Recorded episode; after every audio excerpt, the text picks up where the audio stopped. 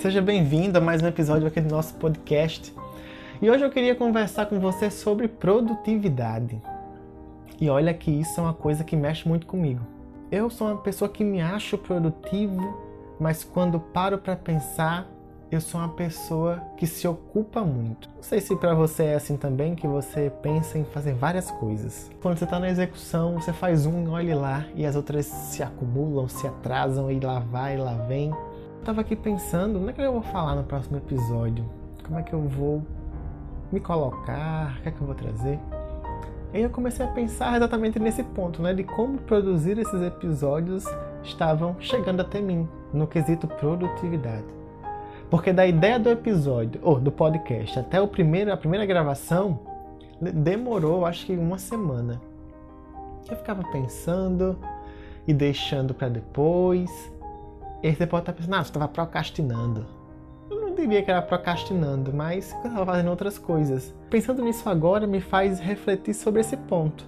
Eu sou produtivo ou eu me entupo de atividades que eu acho que são coisas ou atividades que uma pessoa produtiva faz. Uma pessoa que tem ideias, uma pessoa criativa, uma pessoa deixa sua imaginação correr. Eu comecei a pensar que é difícil pacas muito ser produtivo, porque requer uma construção de um jeito de ser produtivo também tem que ser libertador. Porque para mim, por exemplo, ser produtivo em alguns momentos é aprisionador porque são muitas tarefas, muitos envolvimentos e esses envolvimentos requerem atividades, contribuições, edição, escrita, fala. Alison vai estando em todas essas atividades, mas nem todas as atividades são do interesse ou pertencem 100% a Alison. Vamos dizer assim, esse rabo preso eu vou ficando preso a essa atividade, eu vou ficando preso a essa questão. E isso me faz pensar hoje, mais do que nunca, sobre que ser produtivo ou pensar em produtividade diz de uma casadinha. Ser produtivo, ter uma experiência produtiva e achar bacana vivenciar essa produtividade. Mas um ponto antes disso: qual é a minha forma de ser produtivo? porque nós temos uma produtividade que é muito relacionada, assim, socialmente falando, nos contextos mais amplos, é vendida como relacionada muito ao ter. Ter tarefas, ter coisas, ter prazos. E a gente está sempre produzindo, produzindo ideias, produzindo histórias, produzindo posts, seja lá o que for. Ou seja, uma ocupação. Eu tenho que estar ocupado para eu pensar e achar que sou produtivo. A gente começa pelo menos eu começo a questionar e trago aqui para vocês essa questão: será que a produtividade está ligada somente à quantidade de coisas que eu faço? Se eu faço muito, eu sou produtivo. Se eu não faço, se eu faço pouco, eu sou pouco produtivo. E se eu faço nada, eu não sou produtivo? Ser produtivo é o mesmo que ser ocupado. Nós temos aquela velha máxima. Qualquer dia desse a gente marca. E eu ouvi recente conversando sobre podcasts com uma amiga, num grupo de amigos bem particular, e uma colega, uma amiga disse assim: "Eu sigo um podcast que é assim, qualquer dia é muito tempo. Esse qualquer dia a gente marca, vamos ver". E a gente nunca consegue marcar, não sei vocês, mas eu é difícil acontecer essas marcações que ficam nesse, nesse discurso. Qualquer dia a gente marca, vamos ver uma data e nunca sai. E se pensarmos essa ocupação como produtividade, o que é que eu estou produzindo? Distância? Não proximidade com os amigos, uma interpretação de que é uma pessoa que não tem tempo para nada, nem merece ser convidada, a produtividade vai ganhando um outro corpo de ocupação, de estado de, de indisponibilidade. Isso me cansa. Essa questão do culpado me cansa, me desgasta. Eu me perco nas coisas, do que, que eu estou fazendo, qual é a ideia original. Eu esqueci a minha própria ideia e depois eu acabo sendo tão, tão bombardeado por essas questões que me ocupam, que vêm da ocupação na perspectiva de ser produtivo, que eu perco a minha originalidade em algum momento. Eu fico ali doidão, vou usar essa palavra. Cadê o, o, o lugar que eu parti e o lugar para onde eu vou? E isso realmente me impacta porque me incomoda, me faz paralisar. Exatamente por ter tantas coisas, ser tão ocupado eu acabo sendo improdutivo, no sentido de que eu não produzo algo para mim, eu produzo para essas coisas que me ocupam. Faz eu sempre estar pré-ocupado, pré-ocupado, antecipadamente ocupado sobre as coisas. E isso, minha gente, me choca de um jeito que eu fico, nossa, melhor, me paralisa. E essa paralisação, ela impacta, trago aqui minha experiência, né, do não conseguir viver de forma produtiva, ou seja, algo que eu produzo para mim, não para as coisas, o meu nada.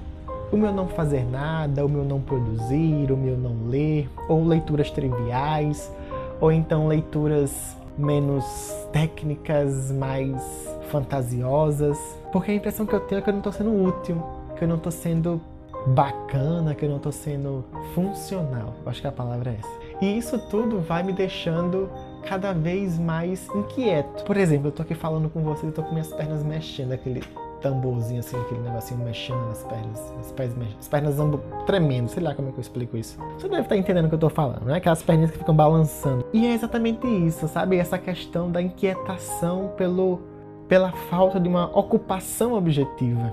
Só que quando eu paro para pensar nisso, eu me questiono, mas eu só tenho ocupações objetivas? Uma redação de um texto específico, a preparação de uma aula, a preparação para um atendimento. O que é que danado eu tanto me ocupo? E essa pergunta, caros ouvintes, nem eu sei a resposta ainda. Não sei se ainda ou se por hora está sem resposta. Quando isso me vem, ao mesmo tempo me vem a questão de abertura e fechamento me convoca, me, me chama para pensar o quanto eu me fecho para algumas questões e o quanto eu me abro para outras. E aí você também deve ter suas aberturas, seus fechamentos sobre, ah, para tais coisas eu estou mais aberto, para tais coisas eu estou mais fechado, convocando o entendimento pessoal. Essa produtividade sai desse lugar de para as coisas e para mim. Uma coisa que nesse momento atual vem me me deixando muito produtivo particularmente. Não sei em que época você escuta esse podcast, mas nós estamos passando por uma quarentena, né? O ano é 2020. Esse movimento né, de estar isolado em casa, distante do, daquela convivência convencional que a gente chamava de comum, uma coisa que está me satisfazendo muito em estar ocupado em fazer uma arrumação da minha casa. Paz, então assim, tirar o pó dos móveis, varrer, passar o pano, limpar, lavar, mas eu consigo entender por quê. Porque eu me sinto útil. E aí eu fico ampliando essa reflexão para que eu possa entender eu não preciso ser o tempo todo útil barra produtivo. Eu posso ser inútil. É fantástico também, desde que seja inútil para mim, que me faça sentido. Então essa produtividade vai ganhando novos ares, novas confecções. Tira, eu acho que o grande ponto é a produtividade não precisa estar vinculado à obrigatoriedade. Esse ponto da obrigatoriedade, eu acho que o que dá esse peso, o que dá esse desgosto até, essa situação de incompletude de ocupação, mas não de preenchimento, vamos dizer assim. Né? Podem ser até sinônimos essas palavras, mas nessa perspectiva que eu trago, quando eu me ocupo, eu estou fazendo para alguma coisa.